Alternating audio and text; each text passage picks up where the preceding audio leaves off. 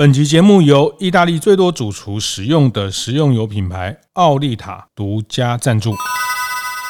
开晨会喽！大家好，我是游子彦。几乎服务业的各行各业，只要是有预约服务的，都有曾经有 no show 的这个经验。这样，我觉得定位还是很必要。哦，大家不要忘了，就是有些消费者或是顾客，他有长辈，有的是有小孩，有的是从很远的地方来，从国外回来，他要确认。观念对了，店就赚了。欢迎收听大店长晨会，我是天下杂志副总主笔王一之。我是大店长读书会创办人游子彦。呃，我最近发现还蛮有趣的，大家不约而同跟我讲起一件事，就是 no show。是，你知道 no show 是什么啊？子彦？放鸟。是客人放老板的鸟。是是是，所以我们在这个赖群，就是很多都是经营方，都是服务业的店家。哎，大部分都是服务业的经营者。哦、是，那有趣的是哈，no show 这种事情，我本来以为只有餐厅才有哦。结果有一个那个美发的业者，他就说这种事情不是只有餐厅有，我们也有这样子。嗯嗯嗯。所以我就觉得啊，原来这个真的是不管饭店啦，或者是我们讲那个旅行社啦、订机票啦、餐厅啦什么是。几乎服务业的各行各业，只要是有预约服务的，都有曾经有 no show 的这个经验。这样，对对，这个因为大家要定位哈，因为像我前阵子，尤其现在在暑假，我前阵子去台南啊，去垦丁啊，哇，那个台南的那个很厉害的酒吧，都一个月前就订完了哈，就是说，哦，我知道哪一家了，对，就是英文字的，那、哦、其实很多都是英文字的，其实好几家都很难订。定位其实现在变成很多餐厅的或是服务业很重要的服务客人的一个方式。其实大家现在时间很。很紧，大家都想要把是时间 book 好，安排好，时间到了出现，但时间到没出现，就会对店家造成困扰。可是有一些，因为我们在群组里面，大家都在讨论说，我们是对这件事情很困扰，很困扰。可是我就曾经听过周边一些朋友，尤其是那个年轻的弟弟妹妹哈，嗯、他们有说到，就是说啊，反正我订了没去，我又没有吃哦，啊，这样子有什么影响吗？对店家又没有什么影响。这个刚。这个一直讲到各种活动都会有 no show 哈，那我先问你哈，你来猜看看，你知道养猫的人比较容易 no show 还是养狗的人？我猜养猫。错，哎，我们制作人养狗哈，我养猫。哎、欸，这个是有实证的。你好，来说说说 实证是什么？那个我们我一个好朋友，他们是做宠物杂志，他们常常在那个宠物展办活动啊，就是他这个都是免费活动，所以但是要先报名，因为名额有限。那他们现在宠物展，比如说他是办给猫的主人，办给狗的主人。他就跟我说，长期办下来，猫的主人比较不会 no show，哎，这个差很多。他说，猫的主人大概出席率大概八成，狗的主人大概出席率大概六成。来来来，原因是什么？原因你要讲出来，你不能因为你养猫就说对这个这个是客观的。这个他们我朋友他们长期办，他说他有观察发现了，就是养狗的人他个性比较活泼多元，然后他可能本来已经不可了这个活动要去，后来发现哎别的活动也很好玩，或是突然临时起意又有别的想法。你那个是。双子座的人吧，养猫的人就比较呃执着，比较固执哦。然后他说说好说好就出现了，然后所以呃，我觉得、这个、等一下等一下，那我问一下，那如果那个 那个养猫的人同时又是双子座呢，就有就就比例上啊，就比例上就是说，哎、欸，我觉得这蛮有趣的。跟我讲那个这个跟个人特质有关然后就是说有的人他就是。很习惯，那我会，原来他们在办活动也有这种心得，就是狗的主人，所以他们这个就是我们办活动有经验的人就知道，特别是免费的活动，你就会稍微抓宽一点，可能报名的人数让他呃是一百二十趴，来个八折，就是刚好会满席的概念。但是这个就是说活动有时候还好，但是讲到餐厅，确实像尤其是餐厅哈，父亲节刚过哈，我也听到很多朋友就觉得很 suffer 哈，就是呃明明说要来啊，这整组客人都没有来哦，这样子哎，到底有什么影响啊？对，那整组客人准备的食材，然后到十二点要来 call 也不接哈，就是问他们已经是不是在路上了，要不要取消，要不要给别的客人也不接。呃，这个当然就是都会讲说保留十分钟，他万一十二分钟来了，那到时候又现场又争执啊，说怎样，就会有一些对。其实这个对店家哈，就是对经营方来说，其实这个 no show，常常我们也看到很多我们服务业的好朋友，常常在自己的脸书上也不是靠背啊，他真的可能真的很很心烦哈，就是因为。是是是是，就疫情啦，什么人难找啊，什么现在这么多问题，然后你又 no show 啊，我服务人员都已经安排好了，食材都准备好了，这个就是让大家空转，这个东西其实会让经营者很心累。是，像我举个例子，阿宽不要生气，我常常看到那个猫下去的阿宽哦，常常在抱怨说，哎呀，今天又有几组客人 no show，干脆取消这个定位服务。是其实我觉得哈，餐厅之所以提供这样的定位服务，呃，是为了他们自己的作业，同时也是为了客人的方便。嗯，嗯，嗯，所以老实说，我自己觉得哈。我常常听很多那种呃男生在追求女生的时候，尤其他在特别节日的时候，哦、他一次可能会订了好几家餐厅，是，然后就跟那个女朋友说，这些我都订好了，全台北最好的法国餐厅我都订好，你随便选一家吧。他从三家里面要选一家，那其他两家怎么办？重复定位。其实我也常这样哎、欸，因为我下礼拜要请一些人吃饭，然后我也是先拿 哪些，哎、欸，大家唾弃他，那、欸、我先打一轮，后来订完了，后来我决定哪一家，我就赶快再。再打一轮，跟他说我不用了。哦，好好好，有有有有打一轮就好了。因为我留真实电话跟姓名，所以我还是要顾虑一下，我之后会不会被他拉黑哈。其实这个对店家真的很两难啊，就是刚刚一直讲的，我们也可以因为客人。预定我们就可以先准备，但是这一两年因为疫情的变动哦，其实坦白讲，我真的还蛮谢谢很多服务业的经营者。其实这两年，特别这半年，大家真的对我们作为消费者蛮宽容的哈。其实像我之前订一个这个长滨东部的一个很厉害的那个呃这个这个二十四前面不会念的对对对，就是然后。我觉得那时候五月疫情来，其实疫情那这次的疫情也没有说不能内用，好，但是我们就因为家庭的旅行活动就要改变了，然后我就跟他说我们有这样的困难，那其实他们也没有刁难我，就马上说叫我把账户给他把定金退了哈。其实我觉得这半年有时候那客人打电话跟你说。啊，我们早上我女儿什么呃快筛阳啊，或是家人这个，那当然你也不敢接这组客人嘛，对不对？所以我觉得现在这个时候，其实服务业对大家都很宽容，但宽容久了，坦白讲，会造成大家把方便当随便啊，然后就觉得定了，反正到时候再说。那餐厅其实很无奈，因为他要准备这个产能的空缺出来。那其实我觉得这集我们可能好好来谈一谈对这件事情。从我们实物上，我们看到的可以有怎么样的去解法？其实我觉得这个 no show 这个事情哦，对未来的那个服务业来说，对他们产生的困扰会更大哈。因为第一个是，我觉得人力是一个非常大的问题哦。就尤其现在服务业面临缺工这么大的问题，呃，如果好不我好不容易去找到几个外场人员，今天晚上来帮忙。结果呢？哎，突然一组两组客人都不来，那我请的那些外场人员，我要不要付薪水给他们？还是要啊？对啦，但是客人会想说啊，你们反正我们没有去，你们等一下路边呃这个临怎么样？临时临时会有客人进去，也是会填的满啊。可是问题 是，客人都有这种心态啊。可是我想说的是说，如果我是老板，那你已经定位了，我我通知你，然后哎一直找不到你。说保留十分钟，结果你在第十二分钟来了，那怎么？对，就是说这个事情真的蛮困扰的哈。比如说订饭店、订机票，其实订饭店就很明白告诉你，你先汇三成定金，然后十四天之内可以全退，七天之内、三天之内。旅行团啊，什么这个都就是很明文，但是吃饭这件事情始终它很难成为一个什么定型化契约，什么呃前十分钟没有来，前半小时没有来，然后但是因为每家店准备的食材很不一样哈，那像呃有一些是是很生鲜的食材啊，这种生鱼片啊、高级的牛肉等等，它真的不是可以冷冻，就是在给下一餐的使用，或是隔天对他们来说都会形成耗损哈，所以呃我还听说像呃很有名的牛排馆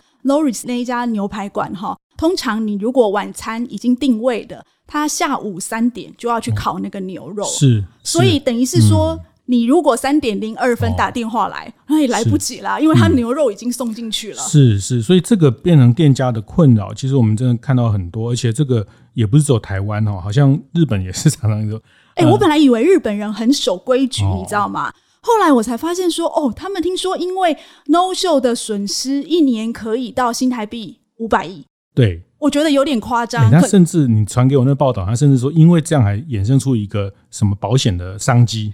我觉得还蛮有趣的，嗯、就是它里面说还有一个就是呃，那个是信用卡公司吗？哦、它专门就是转售转售 no show 的席位。嗯、对，就是说如果今天啊，假设 Roll 他今天有几个呃十个人 no show，他就马上在他的网站上面马上把它 release 出来，嗯、然后说谁可以马上过来。是，其实一方面也是帮店家解决了他们的难题啦，对对对，一方面也提供那些就是呃消费者他可能一辈子都排不到。但是呢，哎、嗯，不错，我可以去捡这个。但是我后来问过有一些比较高档的餐厅哈，他们其实不是很希望有这样子的商机啦，嗯嗯、是是，是，因为它会。影响到他们对外以后的售价是是，对这个这个也很妙啦。但是就是说，这个真的是普天之下大家都会有的问题。那坦白讲，我觉得有时候我们客人也不是故意 no show，就是有时候是啦，真的有时候长辈不方便，小孩突然怎么样啊，或者是说呃夫妻口角啊，不是 就是说你常常有是吗？忽然不是一个很好的状态的时候，或者是交通的问题，路上有什么样的事故，或是等等。那必然有一定比例的，就是说消费者他的身体突然怎么样不舒服等等，只是说他有没有很贴心的去提早告知店家说啊，我对不起，我们订了位，但我不能去啊。那让店家可以有比较长的时间去准备，或是去调整他的作业。所以也许他就可以外面有排队的过路客可以进来的，他就可以安排他们进来。对对对对，但是当然这样的善良的客人。我们希望越来越多，但是实际上实物上还是会有很多状况啊。这是他明明十二点到十二点五分打，还是没有人接哈，这是。有有时候真的有的客人真的是恶意不接哈，就是当做没听到没看到。我还听说更可恶的客人呢、欸，店家打电话去，结果呢，他跟他说：“哎、欸，我妹妹生病了。哦”结果他听到背景的声音是服务人员在跟他点餐，是，所以意思就是说他已经到别的地方去用餐了。是是是，那当然他也可能忘记了哈，因为这个现在大家都要，嗯，大家都金鱼脑，因为现在这个资讯量实在太大。但我觉得这里面还是可以有一个办法。其实刚刚在谈到日本的这个做法。其实隐约，其实我比较看到可行，就是说，他店家、消费者之外，还有一个叫第三方哦，就是那个第三方的角色怎么样在里面扮演。那我觉得，像现在很多店家常用的定位系统，其实它就类似一种第三方的概念。是。这个第三方，它除了能够帮你定位之外，它里面其实很快就可以知道说，哎，你这个消费者你有多少次的 no show 记录？嗯、是。那也许它就可以让店家自己决定说，比如说他是四次 no show 的那个王一之，你要不要接他的定位呢？当然要啊，因为他是王一之啊。哦，不好意思，没有，还有一个办法，就是说，如果你在那个定位系统上面是。黑名单，你还有一个办法，就是你可以直接打电话去订，你要看看他老板愿不愿意接你的定位这样子。对对对，因为当然我觉得我们这一集啊，也不是在帮那个什么定位系统业配哦，那只是我那天也跟一个朋友，他们在做台湾的这个餐厅的蛮大的一个定位系统的经营者，那他就说，其实台湾的店家这一方。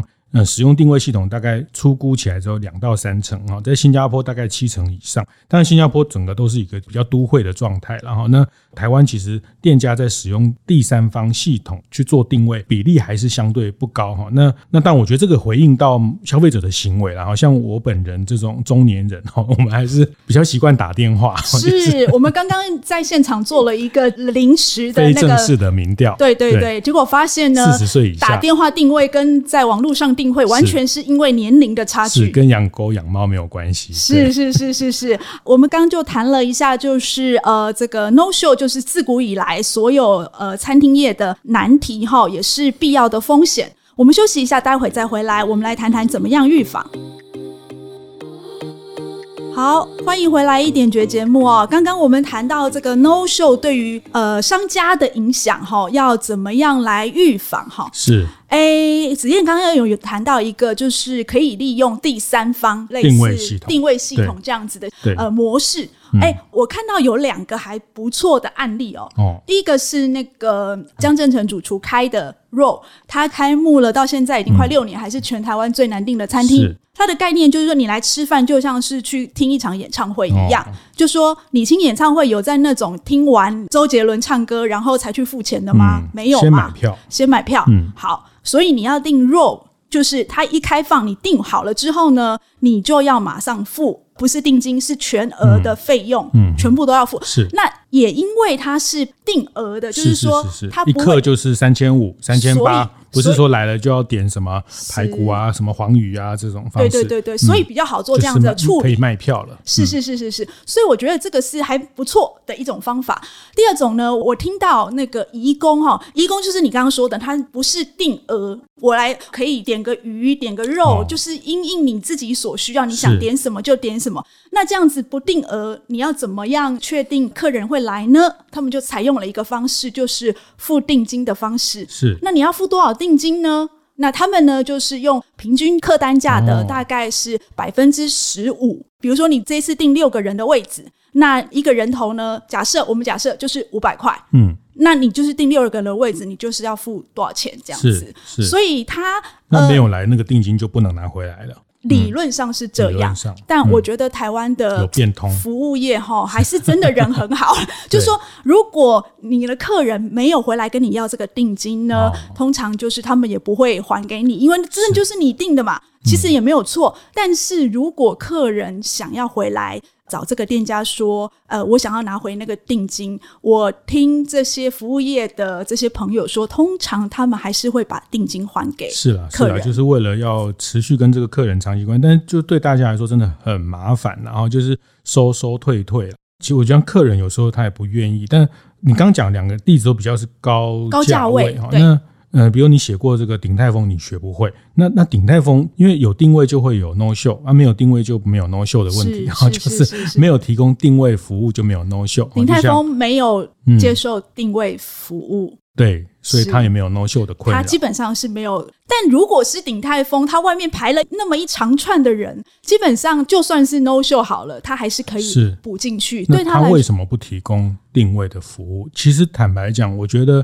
定位这个服务其实是很必要。我也听过几个店家，就是因为定了 no show，订了 no show，他就干脆都不取消。对，反正你就是来，有吃到就吃到，没吃到就在彼此祝福，就只能这样哈。那我觉得定位还是很必要哈。大家不要忘了，就是有些消费者或是顾客，他有长辈。有的是有小孩，孩有的是从很远的地方来，从国外回来，他要确认他能不能够吃到这个餐厅。对，但我觉得定位这个还是得提供的服务哈，像。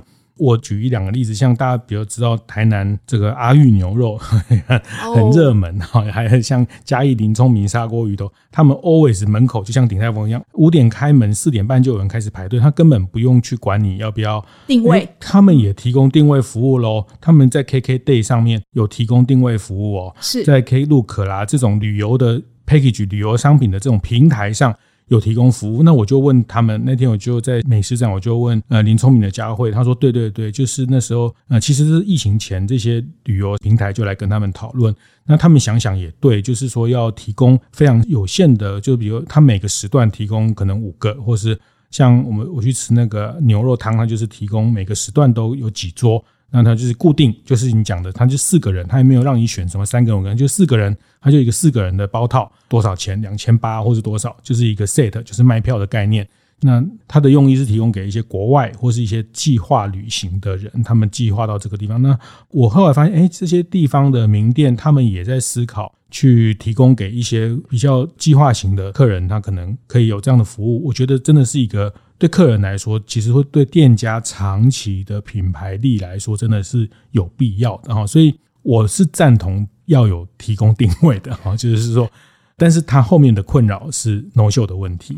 是，当然，紫燕刚刚说的，其实我觉得这是一个还蛮不错的解方哈。就是说，如果你跟客人之间，其实透过一个第三者，第三者他就是有这个严格的规定，你不可以怎么样，不可以怎么样，不可以怎么样。那你当客人，你就是要去遵守这样子的规则。那有 argue 就是你就跟第三方去 argue，那当然店家要付一点费用给平台哈，但是。我觉得大家时间成本最贵哈，你与其和猪打架，不是有人 说，与其，我觉得你完蛋了。没有，我是说跟一些不可理喻的对象打架。要浪费很大的时间成本去沟通，然后他的主观又到时候又网络写负评啊，什么巴拉巴拉，就是很心累哦，很心累。因为大家已经这么的努力在服务客人的时候，那我觉得第三方那就很明确跟你讲啊，你当天取消不不行，那三天前退五十趴，这个那就明文规定，那大家也 follow 这个定位的路哦。对，那听说好像有一些餐厅定位系统，它都可以看到他几次 no show 没有来，餐厅方可以决定他要不要拉黑他。对，就不要让他 book 哈。当然，他也可以用别人的账号 book，这也没问题啦。只是说，我觉得对餐厅来说，呃，真的是要减少在这部分的。时间成本就是这个，其实是一个很麻烦的沟通。那你给他方便了，那下次别人就说：“哎，那他可以这样，为什么我不可以？”对，其实子燕说的这个方法还不错哈，就是说透过第三方。但是老实说，现在经营餐厅不如以往哈，就是说你的利润哈还是真的没有那么高。呃，我觉得店家还是可以思考哈，你自己去定一个路额，就是说，如果你想要收取定金，你定金的门槛也不能定太高，因为如果你定太高的话，其实会折损大家的定位意愿哈。所以，呃，我自己觉得就是你自己可以定一个路额，还有一个方式呢，就是一般餐厅来说，我觉得它可以自己去培养你的客人提早定位的一个习惯，就有点像早鸟这样子的。优惠哈，就是说你提早定位，其实对我来说，我这个店家我可以好好的去准备这个好的食材来款待你。那你提早定位呢，也许我就给你打个折，或者是说我就送你一盘小菜，那就是等于是说建立那种有默契的一些规范啦。我自己觉得 no show 这件事情，应该说现在目前已经是整个服务业大家共同的困扰。那你怎么去解决？刚刚我们提出很多的办法，比如说像子燕说的第三方，呃，或者是你自己去想办法，像我们刚刚讲 roll 或是移工自己都有定了一个方法。那其实我觉得最主要的还是消费者的意识啦。老实说，我觉得那个有没有去同理店家、尊重店家的专业，还有就是最重要的是你要知道，就是说你 no show 其实对店家会有很大很大的伤害。是是，其实我觉得先付钱可以去想想啦，因为现在支付的工具相对方便了，然后那透过这个支付，然后呃用系统去提醒，因为人力很贵哈，你没有办法有一个客服每天在问你，前一天问说你要不要来啊，到时候电话又没有接，到时候接了又又又改变了哈，那我真的还蛮建议大家思考这个事情，比较用一个。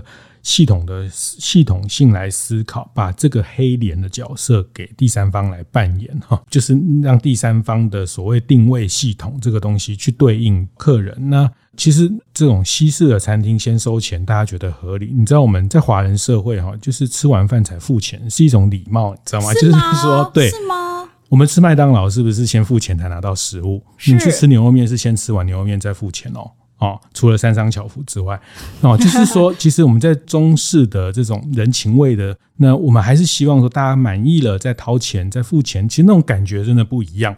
这个在在我们没有啊，那我可以先过你的卡，看你的额度吧。对啦，啊，这个就没有信任关系了啦。哦，是哦，那信任关系，我自己觉得，比如说互相的店家对于客人的信任，好，我信任你，所以我让你吃完了再付费。但是通常就是说，客人你也要让我店家能够信任啊，就是说，呃，你来跟我定了这个位置，你可以确定说，哦，我这个店家能够就是好，我就是好好的准备来款待你，而不。不是我一天到晚要去担心说，啊，你会不会 no show 这、嗯、不过大家真的可以一起想想，我觉得解这个痛点真的是一门可能的商机。哎、欸，我觉得很有意思，因为老实说，我本来以为只有华人社会有这种 no show 的问题，嗯，结果后来我去查查查，发现就是全世界最厉害的餐厅那个什么，哦，在二零一二年那时候选的。叫 Noma，你知道，他就是早一天把所有 No Show 的客人都把它列出来，然后拍一张所有的呃工作人员比中指的照片在那个网站上面，这样子表示他们的愤怒。我自己觉得虽然没有用，但是也 发泄一下最佳 No Show 奖啊什么之类的。什么时候？你再说一次最佳 No Show 奖？对啦，但我我觉得这个就是说会会造成一个。怨气啦，哈！你有没有？我们做服务业，我们做服务，其实。就是在做福报，在累福报的事情。那有这种怨气哈，就其实就会造成啊后面的一些后坐力，其实都不太好了。不会啦，他们发泄完了以后就可以微笑、有耐心的服务接下来进门的客人。他们需要发泄啦。哦，是是是是是，所以我想这一集也是提醒大家，就是呃，no show 的这个处理，它也是一个艺术哈，它也是一个科学，绝对是个艺术跟科学。你中间要怎么去拿捏？我们可以用。用科学的系统的工具去解除一大半的问题。那艺术的部分就是怎么样跟他拿到一部分的费用，或是怎么样透过一个这种彼此合作的方式，让熟的客人可以更方便的，或是让。有信用的客人可以得到更好的服务，就像一直讲的，哎，他如果都是一个很很准时的客人，很很好客人，给他一个什么样的 reward 哈，那慢慢的形成一个信任。那我觉得常常都是这样啊，就是什么样的店吸引什么样的人，然后就是呃，慢慢的你的你的店的客人就是会吸引到一群比较好的品质的客人，那我觉得这个都是。互相对待的，然后，所以我觉得这个是一个科学的问题，也是一个艺术的问题。呃，关于 no show 这件事情哦，我想要引我以前曾经就是人家问说怎么样对待奥客，但我们说服务业没有奥客，只是有比较难处理的客人。那 no show 这件事情也是一样，我自己觉得哦，每个消费者都应该要学习怎么样当一个好客人啦。就是说，呃，你你这个客人，你必须要有你的同理心，然后。你知道他们是专业，彼此互相尊重。我觉得其实这是一种真的很基本的一种消费的礼仪跟礼貌，这样子。是是，一直姐还是一个道德重整委员会哈，是的，就是说他希望提升服务业的道德观哈，这个三观要正确哈。我觉得这个也是一个长期下来这个行业可以有温暖、有人情的。你，你知道，其实这个这个是可以培养的，你知道吗？因为比如说我打电话去定位，然后没有取消，我女儿就会提醒我说：“嗯、妈妈，你应该打电话去跟他说。”怎么样？怎么样？怎么样？嗯，所以我觉得那个是长期，就是自身如果在什么样的环境当中，我觉得可以培养的。是我这个人道德感是比较低的哦，我知道。所以我就我我的今天要跟大家分享一点诀，是我觉得在店家跟客人之外，还有一个第三方的角色。因为随着餐饮科技，随着系统的便利性，其实大家要去善用那个第三方来扮黑脸，去形成客人的行为规范的一个角色哈。因为有时候店家。要自己去跟客人沟通，有时候会呃难免会会有一些擦枪走火，或是有一些不愉快的记录。但是这个系统会越来越便利。那其实透过第三方的一个系统，让客人去对应这个系统，那系统可以提醒他，系统可以跟他扣钱。呃，一是是一个大家可以接下来可以去思考的方向。好的，那今天的一点诀哦，我想要就是接在子燕后面说哦，就是系统也不是神啦，就是说呃，其实它终究会把所有的主导权归还给店家。那我觉得还是必须要店家跟客人之间长期要建建立一种就是尊重，然后呃，我觉得就是彼此同理，然后学习当一个好客人，然后让店家就这样子的服务才能够长久持续下去。我是王一之。我是游子燕，服务一点绝，我们下次见。会后记得在 Apple Podcast 订阅、评分、留言。有任何想在晨会上讨论的议题，也欢迎提出。大店长晨会，下次见，拜拜。